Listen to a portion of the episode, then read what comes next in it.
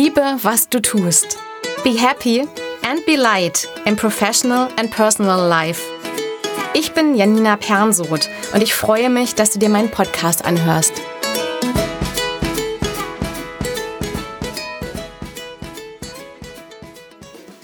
Freue mich total, heute mein zweites Interview zu führen, und zwar mit dem Frank Behrendt. Den Frank habe ich letztens bei einem Networking-Abend kennengelernt und da hat er einen Vortrag gehalten zum Thema Purpose. Und er hat auch ein Buch geschrieben, Liebe dein Leben und nicht deinen Job. Und das ist natürlich total spannend, weil bei Liebe, was du tust, geht es ja auch nicht nur um Job, sondern auch um alles andere im Leben. Und deswegen freue ich mich total, dass es so spontan geklappt hat, dass der Frank heute hier ist. Hallo Frank. Janina, ich freue mich sehr und nach dieser wunderbaren gute Laune Musik bin ich jetzt schon richtig im richtigen Modus und kann mit dir sprechen. das fängt doch dann schon gut an. Absolut. Wie ist es denn zu deinem Buch gekommen? Du, das ist da dazu gekommen, äh, indem ich beim Friseur saß, kein Witz, und ähm, musste warten, weil ein paar Omas vor mir saßen und ihre Dauerwellen kriegten am Samstagmorgen, wie das immer so ist.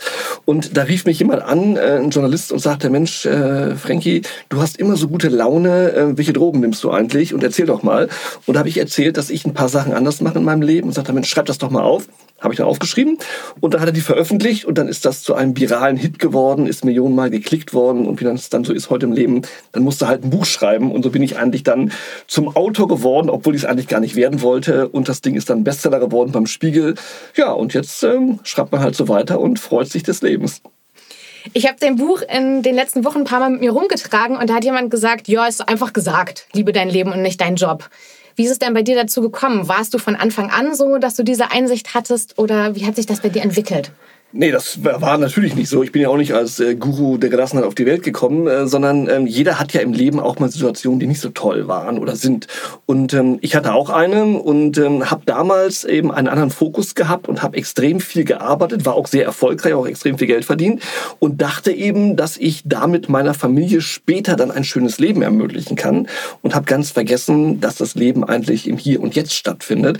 Und das hat meine damalige Frau zu Recht kritisiert. Ich wollte es aber nicht hören und und dann ist äh, diese Ehe in die Brüche gegangen. Wir hatten auch eine gemeinsame Tochter, haben wir immer noch. Ähm, aber das war sehr schmerzhaft. Und da habe ich mir zum Glück, kann ich heute nur sagen, externe Hilfe gesucht, einen Coach. Und mit dem bin ich auf eine Almwiese gegangen. Und da hat er mir die richtigen Fragen gestellt, was ich eigentlich will im Leben, was mein Antrieb ist, was meine Vorstellung von Glück ist. Und da kam eben raus, dass es eigentlich äh, Gemeinschaft ist, Familienleben, gemeinsame Zeit und nicht eben nur Geld. Und ähm, da sind dann diese zehn Thesen entstanden, die eigentlich für mich ja nichts anderes sind als ein Leitfaden, wie ich lebe und wie ich arbeite. Und das habe ich seitdem dann so gemacht und seitdem geht es mir deutlich besser. Ich habe äh, zwei weitere Kinder bekommen, lebe dann mit meiner jetzigen Frau und äh, den drei Kindern in einer fröhlichen Patchwork-Familie mit Hund und bin ein zutiefst glücklicher Mensch. Das heißt, wie der Kollege richtig sagte, es sagt sich einfach daher. Es geht aber darum, es umzusetzen und zu leben. Und das ist mit sehr viel Konsequenzen verbunden und das ist ein verdammt harter Weg, aber er lohnt sich. Ja, auf jeden Fall. Also das ist ja oft bei uns so, dass wir durch Schmerzen gehen müssen, um dann sowas rauszufinden und um auch anderen damit helfen zu können, so wie du mit deinem Buch zum Beispiel. Genau, das soll ja ein Impuls sein. Und wie gesagt, also ich möchte ja keinem sein Leben vorschreiben. Ich habe nur gedacht, und das war ja auch der Antrieb, ich schreibe das einfach mal auf. Das war ja auch die Frage gewesen. Und wenn der eine oder andere sich davon inspirieren lässt, dann ist das schön. Und ich kriege ja sehr viele Reaktionen auch auf das Buch oder auch auf meine Kolumnen im Stern und anderswo. Und die Leute sagen einem, Mensch, das ist eigentlich eine ganz einfache Idee, dass du eben deine Mittagspausen anders gestaltet, später nimmst, dass du mit Kunden nicht zum Abendessen gehst, sondern eben Mittagessen machst. Also es sind ja keine Raketenwissenschaften, die ich da verbreite, aber relativ pragmatische, einfache Dinge, auch dass ich mich an meine Kindheit erinnere, die und eben auch stattfinden lasse im Büro, die Leuten offensichtlich helfen und der eine oder andere hat es kopiert und siehe da, es geht ihm besser. Und ich finde, wenn es Leuten besser geht als vorher, ist das immer etwas sehr Erfreuliches. Ja, Du strahlst es auch total aus. Deswegen hatte ich dich danach auch angesprochen, nachdem ich deinen Vortrag angehört habe, ähm, weil ich das immer schön finde, wenn Leute so viel Energie rüberbringen können. Und äh, ja, ähm, was ist denn so einer deiner Haupttipps, die du jetzt geben könntest, meinen Hörern? Also ein Tipp ist, ähm, dass man erstmal immer Dinge wieder auf die Sachebene bringt. Wir neigen ja dazu, dass wir oft, wenn wir im beruflichen Hamsterrad sind, Dinge als extrem wichtig ansehen. Und wenn man Leute hört, die alle keine Zeit haben und total gestresst sind, muss man sagen, Stop, Break überleg eigentlich mal, was du da eigentlich tust. Rettest du irgendwelche Menschenleben? Äh, machst du irgendetwas ganz Grandioses? Oder sitzt du da, so wie ich, äh, ich bin Kommunikationsberater, das ist ein netter Job, man kriegt auch gutes Geld, ist alles okay. Aber ich rette nicht die Welt. Und äh, ich bin jetzt nicht Arzt oder jeder Krankenpfleger oder jeder Busfahrer hat ja faktisch mehr Verantwortung für Leben als ich. Und das mal wieder auf die Sachebene zu bringen, tut gut. Und ich glaube, das sollten wir viel öfter tun, einfach mal zu sagen, stopp, was machen wir hier eigentlich? Ähm, ist es eigentlich das wert, dass wir uns hier so aufregen, dass wir so tun, als ob der Fortbestand der Menschheit von unserem Handeln abhängt. Und das hilft mir persönlich einfach eine gewisse Erdung. Meine Kinder sorgen dafür, die Runde mit dem Hund morgens sorgt dafür, die Gespräche mit meiner Frau, mit Freunden sorgen dafür. Ich glaube, sich immer mal wieder bewusst zu machen, dass, wie ich es sage, das Leben eigentlich äh, das Wertvollste ist und der Job ist Monopoly für Erwachsene. So sehe ich das. Trotzdem nehme ich ihn ernst und äh, mache ihn auch gerne. Aber das ist ja auch meine These. Ich liebe ihn nicht. Ich liebe Menschen Menschen. Ich liebe meine Kinder, meine Frau, ähm, meine Freunde, mich selber. Und ich liebe das Leben, aber den Job, den mache ich gerne, den mache ich auch mit Leidenschaft. Aber Liebe ist bei mir etwas anderes. Und wer seinen Job liebt, der wird ja irgendwann enttäuscht, weil irgendwann ist der Job zu Ende und dann hat man ja Liebeskummer. Und das ist ja eigentlich ganz traurig, wenn wir uns alle daran erinnern. Genau, es wäre jetzt also ein Trugschluss zu denken, dass du deinen Job nicht ordentlich machst oder nicht mit Begeisterung. Absolut, das äh, wird ja einem immer unterstellt, wenn man eine gewisse Distanz hat. Aber ich persönlich, und das muss ja jeder für sich selber finden, eine gewisse Distanz zum Job hilft mir persönlich, ihn gut und professionell zu machen, aber nicht zu vergessen, dass es neben dem Job auch noch ein Leben gibt. Und ich sage immer so schön, das Leben dauert länger als jeder Job. Und ich habe auch schon ein paar verschiedene Jobs gemacht in meinem Leben und werde vielleicht auch noch ein paar machen. Und nicht zu vergessen, dass die Prioritäten in meinem Leben die Familie sind und Zeit mit Menschen, die mir am Herzen liegen. Und wenn man das vergisst, hat man zwar einen Job, aber kein Leben mehr und keine Menschen mehr um einen herum. Und das fände ich dann eher den schlechteren Deal. Ja, also ich habe viele Jahre ähm, in der Unternehmensberatung auch angestellt gearbeitet und äh, da habe ich mir auch irgendwann gedacht, also es stirbt ja keiner. Oder ich hatte auch einen Kunden, da war das dann immer so, und das muss jetzt unbedingt heute noch passieren. Und wenn nicht, was ist dann? Genau. Genau, das dann. ist die Frage, was, also ich äh, profitiere extrem von meinen Kindern, gerade meine jüngste Tochter, die Holly, die stellt immer so smarte Fragen und sagt, was passiert denn dann, äh, wenn es heute nicht erledigt wird? Die Antwort ist nichts. Also eigentlich gar nichts. Vielleicht muss man dem Kunden das erklären und sagen, es kommt morgen früh um neun und nicht heute Abend um, um sechs irgendwie. Aber Kommunikation ist immer in der Lage, Dinge zu erklären. Und wir dürfen nicht vergessen, wir arbeiten in einer Welt, wo auf dem anderen Ende des, der Leitung oder des Problems oder der Aufgabe auch Menschen sitzen. Und also ich arbeite zum Beispiel auch nie an den Geburtstagen meiner Kinder. Und äh, da waren auch schon Termine und Pitches und andere Dinge, die wichtig waren vermeintlich. Aber ich habe es immer hinbekommen, das mit einem Gegenüber zu besprechen, sodass ich bei jedem Geburtstag meiner Kinder immer da sein konnte. Und ich kenne von vielen anderen eben, dass es nicht so ist. Auch bei Einschulung. Ich finde, das ist ein bedeutender Moment, wenn die Kinder mit der Schultüte vor der Schule stehen. Und bei der Einschulung meiner jüngsten Tochter waren äh, 34 Mamas da äh, und 28 Papas. Und wenn man dann mal fragt, wo sind die anderen sechs Jahre wichtige Vertriebstagung, äh, Außendienstkonferenz, Telefoncalls, da frage ich mich, was machen die Jungs eigentlich falsch? Und da würde ich sagen, solche Mitarbeiter würde ich persönlich nicht als top empfinden, weil die scheinen ja irgendwas nicht richtig zu managen. Weil ich sag mal, wer ist nicht in der Lage, einen Call zu verschieben oder ein Meeting, wenn ein ganz bedeutender Tag von seinem Kind ansteht? Also wer das nicht gemanagt kriegt, finde ich, wie soll der äh, große Probleme im Management in seiner Firma lösen? Also das passt irgendwie nicht zusammen. Definitiv. Ich hatte auch in der Unternehmensberatung Kollegen, die dann gesagt haben, so jetzt am Wochenende Familie und das reicht dann auch und jetzt bin ich wieder voll für die Arbeit da. Ja, ja das, das, wenn man damit happy ist und wenn das alle Beteiligten auch gut finden, aber ich glaube, das ist oft eine sehr egoistische Einstellung und wenn man mal die Gegenseite fragen würde, was sagt eigentlich die Partnerin oder der Partner dazu, was sagen die Kinder dazu, die hätten wahrscheinlich äh, gerne lieber mehr Zeit mit der Person und wenn er das persönlich nicht äh, als toll empfindet, dann fragt man sich, warum hat er eigentlich eine Familie, wenn er das nur als Part-Time-Entertainment Environment oder weil man es eben so hat oder weil es vielleicht auch ganz smart aussieht irgendwie vom sozialen Kontext her. Also ich finde, ich bin leidenschaftlich gerne Vater und das heißt für mich aber auch, dass ich zum Beispiel extrem gerne viel Zeit mit meinen Kindern verbringe, vor allen Dingen auch den Alltag. Das ist ja das, was ich, äh, als ich damals äh, mein Problem mir selber geschaffen habe durch mein Verhalten, nicht hingekriegt habe. Ich habe eben nicht äh, sehr viel am Alltagsleben meiner ersten Tochter teilgenommen. Und heute bin ich bei jedem Elternabend meistens der einzige Papi oder bei irgendwelchen anderen Thematiken immer dabei und finde das ganz großartig, wenn ich eben morgens die Kinder abhole oder sie irgendwo hinbringe zum Sport. Und das ist ja heute auch ein Vorteil von digitaler Arbeitswelt. Ich habe die besten Ideen äh, und schreibe ganz viel Texte und Content in der Basketballhalle meines Sohnes, in der Balletthalle meiner Tochter ähm, und bin dann dabei. Und das finde ich eigentlich eine ganz äh, smarte Konstellation.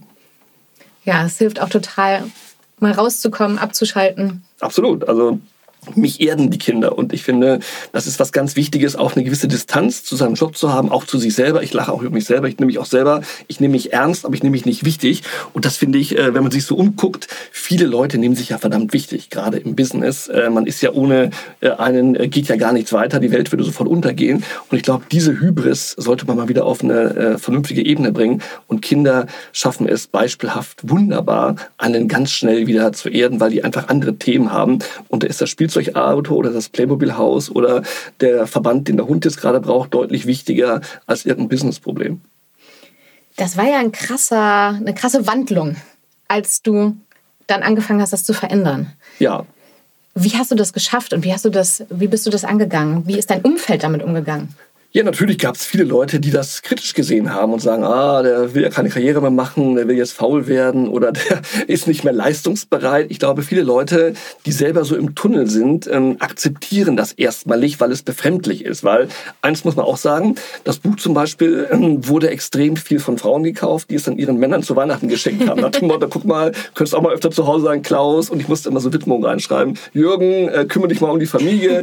Der Behrens schafft das doch auch und so. Und das heißt, ich glaube, viele Männer und sagt, das blöd man irgendwie, der verdirbt hier die Preise, ist dauernd zu Hause, kümmert sich um die Kinder, seine Frau kann zum Sport gehen. Ähm, das geht doch nicht, einer muss das Geld verdienen irgendwo. Das heißt, man hat eigentlich letztendlich ein System, was lange da war, in Frage gestellt. Und wenn man sich heute die ganze Gender-Debatte anguckt, und ich bin ja auch jemand, deswegen bin ich auch so gerne auf äh, Frauen-Netzwerktreffen und finde das ganz wichtig, äh, dass wir endlich aus dieser Rolle rauskommen. Die Frau ist zu Hause und macht die Kinder und Family und der Mann verdient das Geld. Das ist ja irgendwie so eine alte Indianerweisheit. Der Mann geht auf die Yacht und die Frau äh, kocht da irgendwie äh, die Büffellende. Und äh, das aufzubrechen, finde ich, ist ein wunderbares Thema. Und genauso wie Elternzeit für Väter. Also ich finde das großartig, wenn Väter endlich mal Elternzeit nehmen. Das war ja früher vollkommen verpönt. Da hast du gesagt, du willst deine Karriere ruinieren und sowas, wenn du zu Hause dich um Kinder kümmerst. Und deswegen war es anfangs... Ähm, ungewöhnlich, aber ich habe auch ganz viel Zustimmung bekommen. Und heute ähm, fragen mich ganz viele Leute, wie machst du das? Erzähl doch mal. Und das Buch ist ja auch deswegen so erfolgreich, weil ich glaube auch äh, letztendlich es doch viele Männer gelesen haben oder auch gekauft haben und nach wie vor kaufen und äh, sich Sachen davon abgucken. Wie gesagt, nicht alles, aber wenn jeder einen Gedanken mitnimmt und es für sich umsetzt, glaube ich, hat er wahrscheinlich mehr Freizeit, mehr Spaß oder mehr Glück für sich persönlich, für seine Partner und seine Kinder. Und das ist doch verdammt viel wert. Hast du ein paar Tipps zum Grenzen setzen im Job? Grenzen setzen ist ein ganz zentrales Thema. Mein Lieblingswort ist Nein. Und äh, Nein äh, wird ja oft so verstanden, dass man sich verweigert, dass man anti ist, dass man etwas nicht möchte. Ich finde, Nein ist eigentlich äh, etwas ganz Tolles, weil man erstmal sagt, stopp, äh, ich denke nach, äh, ich habe einen Vorschlag, wir könnten es vielleicht anders machen. Und ich glaube, das fängt bei der Überlastung an. Wir haben ja, das auch nicht vergessen dürfen, heute die größten Zahlen von Burnouts, von Leuten, die überlastet sind von der Arbeit, die krank werden durch Arbeit. Und ich finde, das ist ja kein Zukunft Zukunftsmodell, dass Leute krank werden durch Arbeit. Und das ist meistens Fälle, wo man nicht rechtzeitig Stopp gesagt hat. Und ich glaube, äh, nicht einfach nur sagen Nein, sondern eine Lösung zu finden. Und genau wie ich sage, ich sage zwar Nein zu Business-Abendessen, weil ich sage, es gibt keinen logischen Grund, warum man mit Kunden abends essen gehen soll. Es gibt nichts, was man abends besprechen kann, was man nicht genauso gut mittags besprechen kann. Also habe ich meine Business Dinner auf Business Lunches verlegt. Hat den großen Vorteil, ich bin abends um sieben bei der Familie, kann gemeinsam mit der Familie Abendessen, kann den Abend mit meiner Frau ins Kino gehen, äh, kann mich mit Freunden treffen, kann äh, ähm, Champions League gucken, anstatt bei irgendeinem schummrigen Italiener Business Talk zu machen. Und es hat mich nicht einen Kunden gekostet. Im Gegenteil, die Leute haben nachher gesagt, danke, dass Sie uns einen freien Abend geschenkt haben, weil das, was wir besprechen wollten, konnten wir genauso. Also deswegen dieses Grenzen setzen und zu sagen, was möchte ich, was möchte meine Partnerin, mein Partner, was möchte meine Familie, meine Freunde, das ist der Eckpfeiler und darauf rumherum baue ich mein Leben und der Job muss sich in irgendeiner Form auch anpassen. Natürlich gibt es Termine, die du nicht verschieben kannst. Ich kann ja auch nicht äh, mir die Welt machen, wie Pippi Langstrumpf, wie sie mir gefällt, aber viele Sachen sind regulierbar und da ist, finde ich, Nein ein ganz wichtiges Thema, um eine Grenze zu setzen und ohne Grenzen kein Freiraum. Habe jetzt auch gerade eine neue Folge zum Podcast äh, zusammengestellt. Da geht es darum, das liegt an der Klarheit mit den Grenzen, wie gut das funktioniert. Und du bist da ja sehr klar. Ich bin da, meine Frau sagt immer, du hast eine brutale Konsequenz. Und ich glaube, darum geht es auch. Du musst in einer gewissen Art und Weise sehr, sehr hart und konsequent sein und sagen, äh, wenn die Kinder Geburtstag haben, ist das für mich ein Feiertag. Punkt. Der ist gar nicht diskutabel. Und ich habe es zum Beispiel auch gemacht, habe ich auch im Buch hier beschrieben, habe ich ja gelernt äh, von einem Menschen, der mir das mal erzählt hat, ähm, der einfach private Termine eingetragen hat. Dann gibt es ja die schöne Geschichte, wo ein Manager äh, seine Sekretärin verabschiedet und sie dann sagt, Mensch, ich kenne Sie 30 Jahre und Sie haben mir nie erzählt, wer eigentlich Dr. Frei ist, mit dem Sie sich jeden Mittwoch äh, um 16 Uhr getroffen haben. Ich wollte nicht nachfragen, weil hätte ja vielleicht ein wichtiger äh, Sparingspartner Anwalt sein können. Da sagt er, jetzt kann ich Ihnen ja sagen, Dr. Frei gibt es gar nicht. Ich habe den Termin nur eingetragen und der Doktortitel davor hat dem Ganzen Bedeutung gegeben, damit ich frei hatte, mit meiner Frau Kaffee trinken zu gehen. Und hätte ich das nicht eingetragen, hätten sie mich ja jeden ähm, Mittwochnachmittag verplant und es gibt immer einen Business-Termin und viele Menschen machen es ja so, private Termine sind immer nachrangig gegenüber Business-Terminen und ich finde genau das Gegenteil sollte der Fall sein. Einschulung der Kinder, Geburtstage, Treffen mit Freunden, das sind A-Termine. Die werden überhaupt nicht verschoben, das ist alternativlos und wenn das eben nicht geht, dann geht's halt nicht. Und ich glaube, dann zu sagen, können wir den Termin verschieben auf morgen, können wir es anders machen, kann ich es äh, später schicken, ich habe noch keinen getroffen, wo es nicht möglich war. Also ich glaube, es hat etwas mit Grenzen ziehen zu tun, mit Konsequenz und mit Kommunikation. Ja, auf jeden Fall. Wie ist das denn mit Personen? Bietest du jedem ein Business Lunch an oder ziehst du da auch Grenzen? Du erzählst zum Beispiel ein Buch was über Mieselprime. Ja, ja, ich sag mal, das ist ja genau wie du beschrieben hast, äh, dass du mich als einen positiven, netten Menschen erlebt hast, irgendwie, der eine gewisse Strahlkraft hat. Ähm, und ich glaube, weil ich immer gute Laune habe und alles positiv äh, im Leben sehe, zumindest das, was ich beeinflussen kann, ähm, kommt das auch so rüber und ist, glaube ich, auch authentisch und nicht gespielt. Hat aber auch damit zu tun, dass ich auch bestimmte Menschen aus meinem Leben fernhalte. Also Leute, die äh, auch die sozialen Netzwerken, ganz großes Thema. Also Hater und Leute, die beschimpfen, ich blockiere die innerhalb von Sekunden. Ich antworte auf so einen Quatsch überhaupt nicht. Eine sachliche Diskussion, alles gut. Aber diese Beschimpfung und dieses Hasstheater, was die Leute sich im Netz erlauben, finde ich einfach unsäglich. Und da kann man nur eine ganz klare Grenze ziehen, indem sie Leute konsequent blockiert, löscht äh, und gar nicht mehr zulässt. Und auch im Privatleben. Also ich habe einfach keine Lust auf Leute, die immer negativ sind. Warum soll ich mich mit Menschen umgeben, die negativ sind? Ich ich möchte strahlende Leute, Leute, die positiv sind. Und deswegen auch auf diesen Netzwerkabenden, deswegen, da trifft man meistens ja Leute, die gehen ja nicht ähm,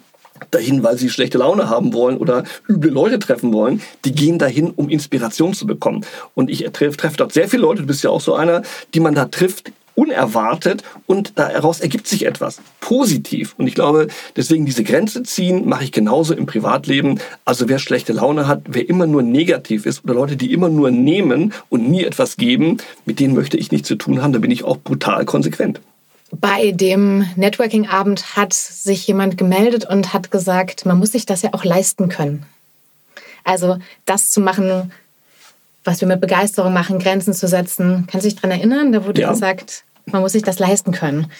Was meinst du dazu? Ich hatte da so den Impuls, ich muss mir das auch leisten können, das nicht zu machen. Also in etwas zu verharren, was ich gar nicht machen möchte, was ich gar nicht mag. Wie siehst du das?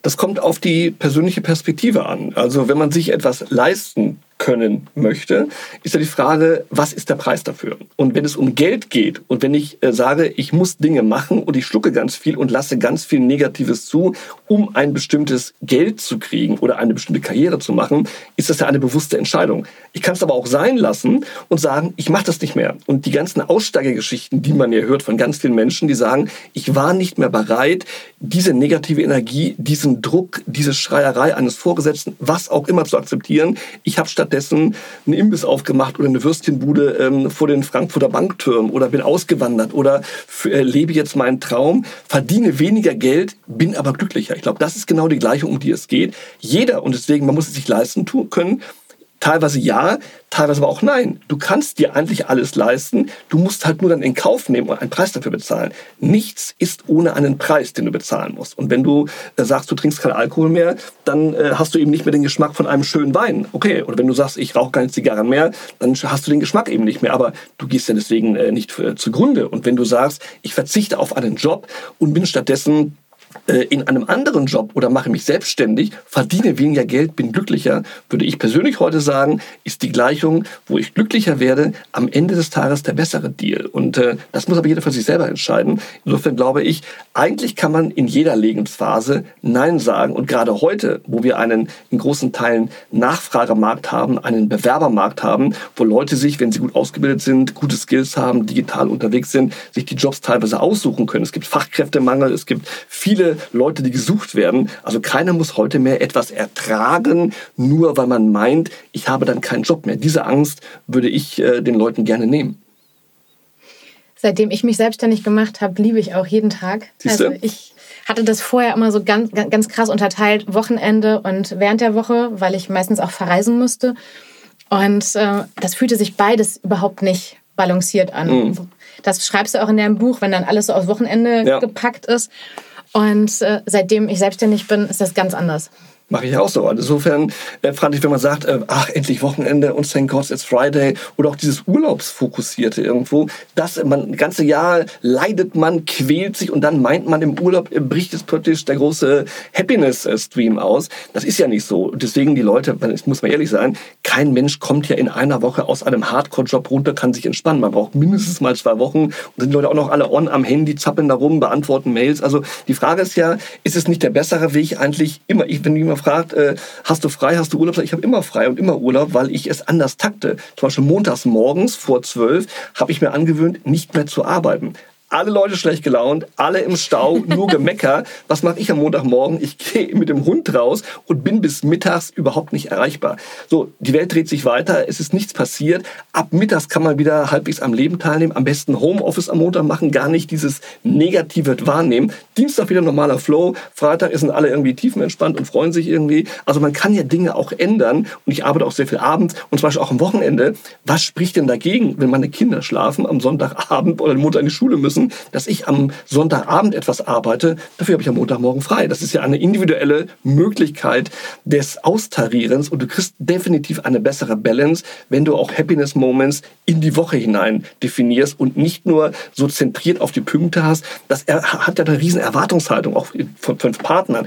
Am Wochenende müssen alle happy sein, funktionieren und wenn einer schlechte Laune hat, bricht das ganze Konstrukt zusammen oder es regnet, weil man sich ja so drauf gefreut hat. Und ich glaube, diesen Erwartungsdruck zu nehmen und sagen, lass uns doch am Mittwochabend ins Kino gehen, lass uns am Montagabend einen Happiness-Moment kreieren. Mache ich mit meiner Frau ganz oft, dass wir Montag ist Kinotag, am Montagabend ins Kino gehen, wenn alle schlechte Laune haben, gehen wir in irgendeinen Liebesfilm, trinken uns ein Gläschen und äh, sitzen äh, im tollen Flabbe-Kino und sagen, Moment of Excellence können auch am Montag stattfinden. Das ist auch gut, sich das erstmal so bewusst zu machen. Ich hatte 2010 Burnout in der Unternehmensberatung und habe danach dann auch angefangen, wirklich jeden Tag was Schönes zu machen außerhalb der Arbeit. Da war ich noch mhm. sehr leistungsorientiert. Das durfte nichts von der Arbeit sein, was schön war. Und mittlerweile ist das einfach so selbstverständlich, dass äh, jeder Tag schön ist. Also, dass es immer so ist, oh, welcher Tag ist denn morgen? Weiß ich gar nicht genau, welcher Wochentag ist, aber morgen kommt wieder was Cooles. Ja, aber das ist der Punkt. Deswegen, wenn mich einer fragt, äh, wie geht's dir, sage ich, mir geht's immer gut. Und äh, warum hast du immer gute Laune? Ja, weil jeder Tag ja äh, gar keinen äh, Grund gibt, einem schlechte Laune zu haben. Das ist ja meistens ein Außeneinfluss, genau wie du es da richtig beschreibst. Sich selber das klar zu machen, dass es ein Geschenk ist, an diesem Leben teilnehmen zu dürfen. Und auch ob es jetzt regnet oder schneit oder irgendetwas, liebe Zeit. Auch wenn ich im Stau stehe, kann ich mich nicht aufregen. Also auch wenn man einen Flug verpasse, dumm gelaufen, da höre ich halt einen Hörspiel und das Leben geht weiter. Also es ist ja etwas, was ich persönlich daraus mache. Und ich persönlich glaube, das Glücklichsein, das Happy-Sein, das Gelassensein hat sehr viel mit persönlicher Haltung zu tun. Und das kann man ich bin großer Freund von neurolinguistischer Programmierung, hat mein früherer Coach äh, gelehrt. Ähm, und ich finde, man kann sich selber in einen dauerhaften Happiness-Bonus bringen, weil man es will. Das hat etwas mit Disziplin, mit Fokussierung, teilweise mit Ankern zu tun. Und es gibt ja Gründe, warum mein gesamtes Spielzeug von meiner äh, früher von der Kindheit bei mir im Büro auf dem Schreibtisch rumsteht. Warum? Weil ich eine glückliche Kindheit hatte, mich gern daran erinnere. Und wenn ich meine Indianerfiguren, mein Matchbox-Auto sehe, dann grinse ich und dann geht's mir gut. In meinem Büro steht Captain Kirk, Mr. Spock, Han Solo Solo, meine Star Wars-Helden von früher. Jeder kommt rein, jeder lacht, alle grinsen. Super. Du beschreibst aber auch, dass du dir die schlechten Sachen auch anguckst. Also du schreibst in deinem Buch, dass du einen Coach hast. Das heißt, du verdrängst die schlechten Sachen nicht. Nein, also das wäre ja auch völlig fatal. Also insofern, ähm, Glück hat ja immer auch eine Gegenperspektive und ist ja nicht so, dass immer, immer alles toll ist. Also auch bei mir ja nicht. Aber man kann das Glas immer halb voll oder halb leer sehen. Man kann es positiver sehen oder auch etwas Negatives als Erfahrung sehen. Oder wenn du etwas verloren hast, ein Pitch oder ein Projekt oder irgendetwas, dann kannst du es als Erfahrung abbuchen und sagen, was kann ich denn daraus lernen? Und ich glaube, das ist auch wieder etwas Positives. Also äh, immer dieses zu Tode betrübt sein, sich komplett runterziehen zu lassen, ist auch eine Haltungsfrage. Und äh, wie gesagt, den Coach habe ich jetzt nicht mehr, weil ich jetzt keinen mehr brauche, bin ich ja wahrscheinlich mein eigener Coach oder meine Kinder. Ich sage immer, Holly ist mein Mini-Guru mit ihrer positiven, äh, lebensbejahenden Art. Aber in einer schwierigen Phase kann ich jedem nur raten, ähm, sich externe Hilfe durch einen Neutralen zu suchen. Nicht, weil man so psychologisch irgendwie einen Guru da braucht, sondern weil es einfach hilft, einen Neutralen zu haben, der nicht persönlich engagiert ist. Jeder Partner, jeder Freund, jeder Vorgesetzte ist ja Partikularinteressen getrieben. Logischerweise, weil er will, dass es einem gut geht, er will auch an sein eigenes Wohl denken.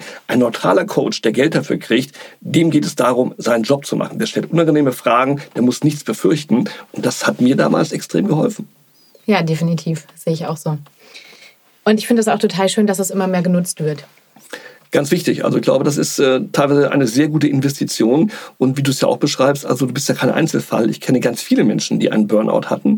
Und äh, zum Glück das muss man sagen, zum Glück ja wieder zu netten, positiven Menschen geworden sind, äh, die sie ja mal waren, bevor sie das Burnout hatten. Und dass es immer einen Weg zurück gibt, wenn man es will und sich neue Dinge sucht. Und du machst heute Dinge, die dir Spaß machen, bist ein strahlender Mensch, kommst rein, bist positiv. Und das ist doch wunderbar, dass so etwas möglich ist, ähm, trotz einer sehr negativen Erfahrung. Bei mir ja genauso. Du schreibst in deinem Buch auch, dass du gerne in Vorstellungsgesprächen gefragt hast, was Kinder, was, was die Person als Kind begeistert hat. Ja. Warum das denn? Du, weil äh, ich bin auch kein großer Freund von Arbeitszeugnissen, weil die ja entweder vom Anwalt geschrieben werden oder da immer gepimpt und äh, Dinge da hereingemogelt werden, die eigentlich gar nicht der Tatsache entsprechen. Ich bin großer Freund von persönlichen Referenzen. Ich werde auch ganz oft angerufen, witzigerweise, von Leuten, die wissen möchten, war es wirklich so. Und Vorstellungsgespräche finde ich immer ganz furchtbar. Habe das selber früher immer gehasst, wenn Leute einen so Binsenweisheiten abgefragt haben. Was wissen Sie über unser Unternehmen? Hast du da runtergeleiert, was du irgendwie auf der Website gelesen hast. Ähm, und ich wollte immer wissen, wer ist der Mensch? Und äh, ich persönlich glaube, ähm, wenn die Performance nicht stimmt, wenn jemand nichts kann, aber vorgibt, etwas zu können, Dafür gibt es eine Probezeit. Das merkst du nach vier Wochen, ob das eine Pappnase ist. Dann muss man sagen, sorry, du hast dir große Geschichten erzählt, Märchenstunde ist vorbei, also wir trennen uns wieder.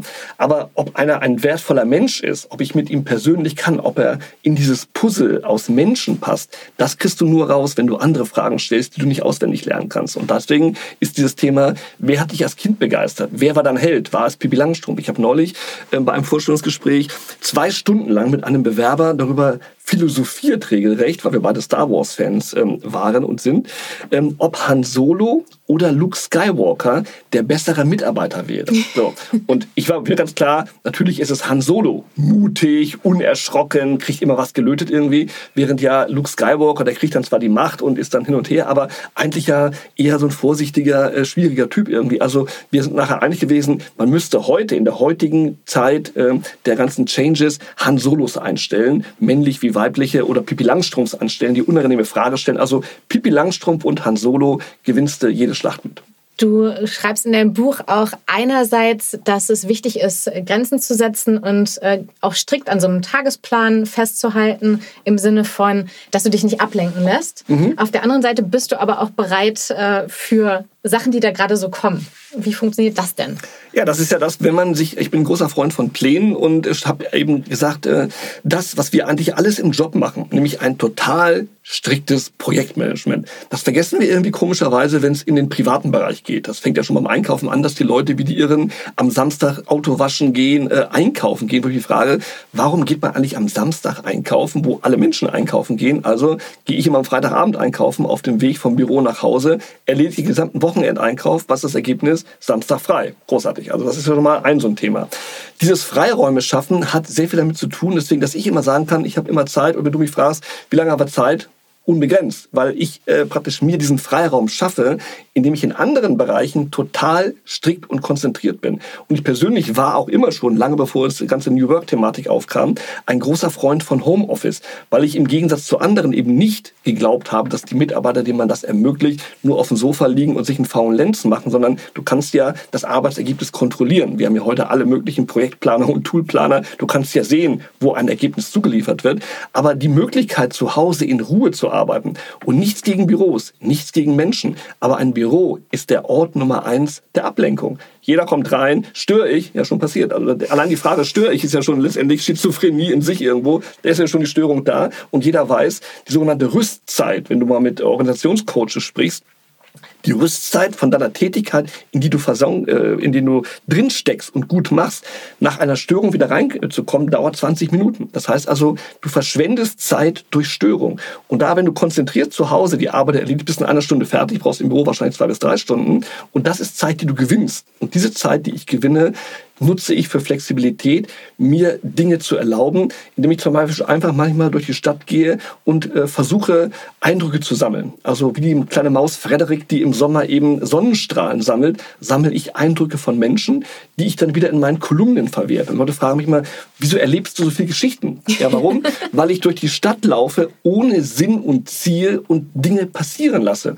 Und diese Begegnung mit Menschen, spreche ich dann an oder sehe etwas. Neulich habe ich ein Ehepaar getroffen, die im hohen Alter Händchen halten durch den Park ging. Habe ich gesagt, ich muss sie einfach mal ansprechen. Ich finde das so großartig, dass sie Händchen halten. Und da sagte der Mann zu mir, wissen Sie, die große Liebe sollte man immer festhalten.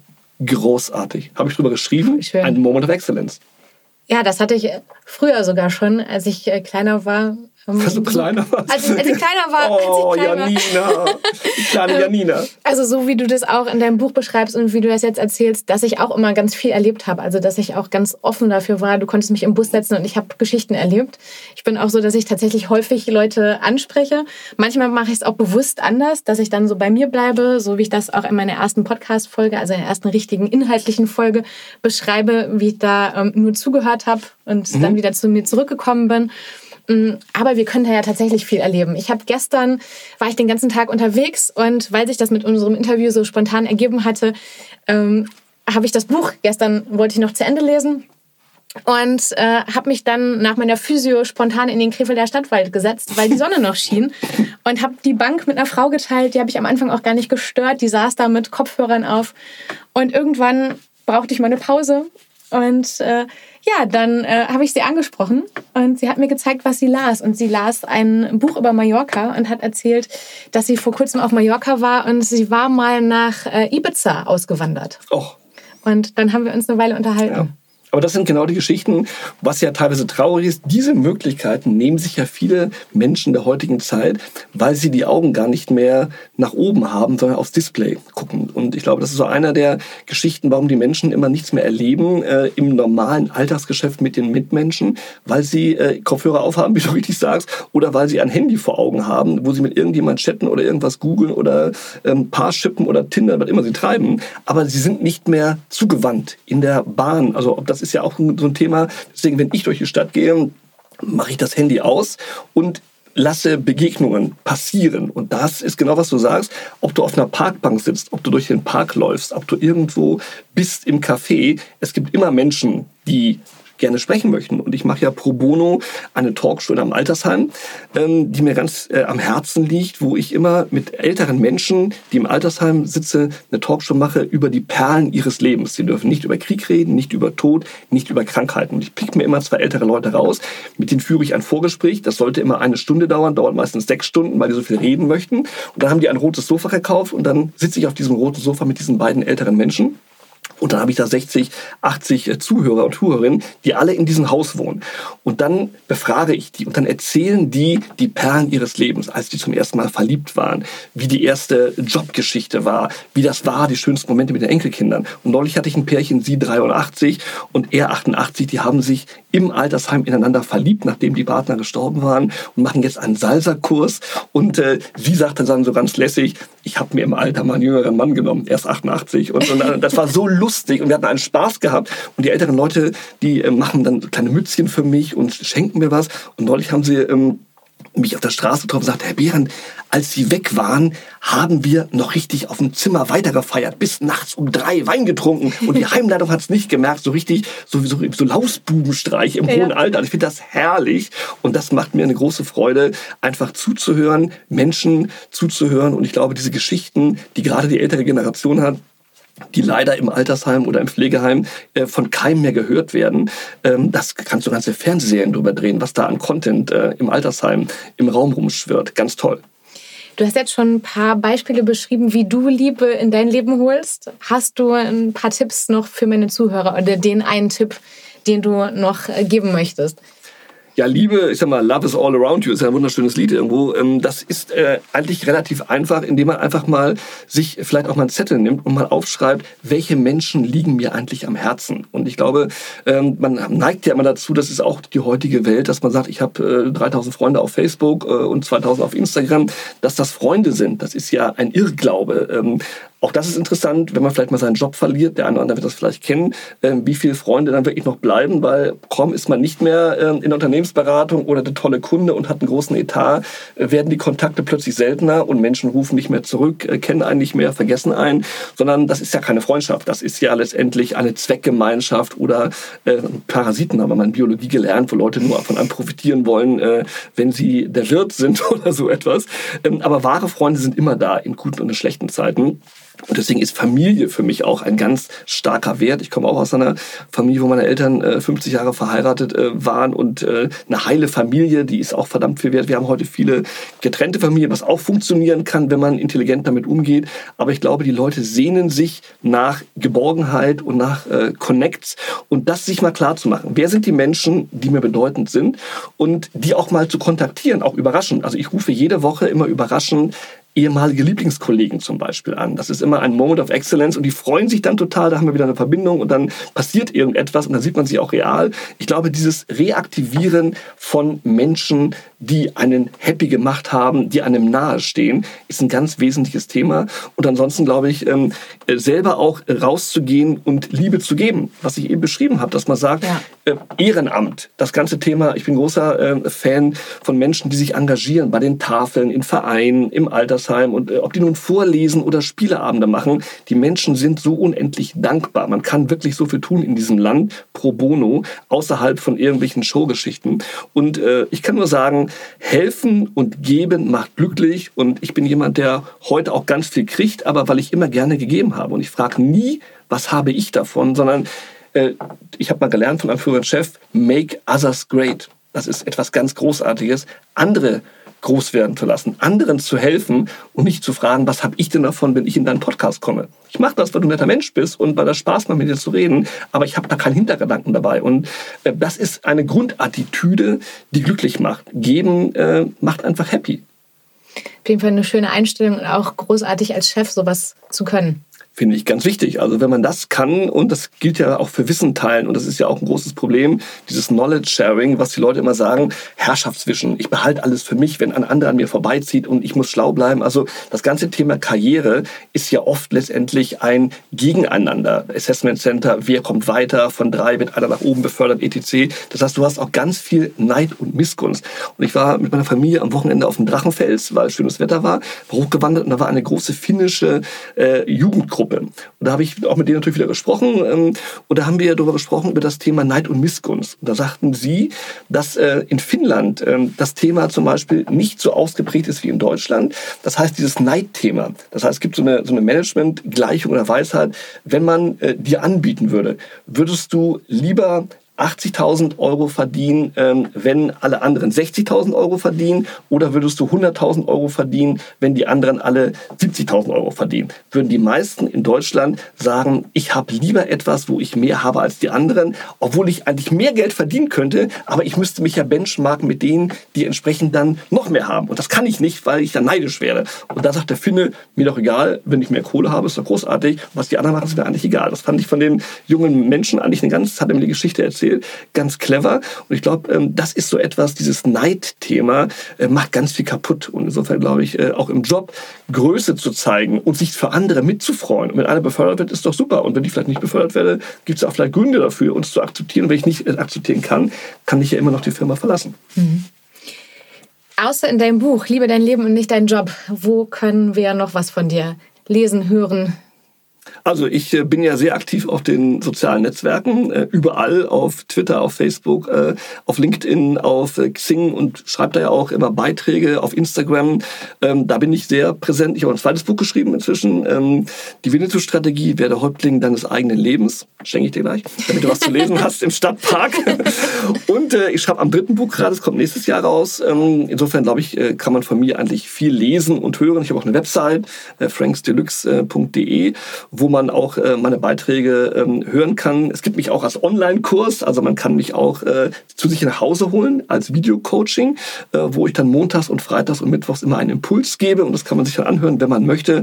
Kommt aus Amerika, finde ich ein smartes Thema, dass man letztendlich nicht mehr zu Seminaren in irgendwelche Hotels fahren muss, sondern man holt sich die Seminare und die Coaches zu sich nach Hause on demand. Das ist, finde ich, für die Generation Netflix und Amazon Prime ein ganz äh, starkes Thema. Und da bin ich bei sinnsucher.de, gibt es Frankie mit seiner Fröhlichkeit als Online-Kurs. Und das äh, kommt sehr gut an und ich kriege da ganz viel nettes Feedback drauf und hat mir riesig Spaß gemacht. Und da bin ich in meiner Szenerie mit meinen ganzen Captain Kirk und Mr. Spock-Männchen und Kindheitsthematiken ähm, in einem Studio. Und äh, das haben die Leute sehr, sehr gerne und gucken sich es nach wie vor sehr gerne an. Ja, sehr schön. Ich stelle die entsprechenden Links gerne in die Show Notes. Mach das. Vielen Dank für das tolle Interview. Du, es war eine große Freude. Wir könnten noch stundenlang weiterreden. Auf der Parkbank. Danke dir. Gerne.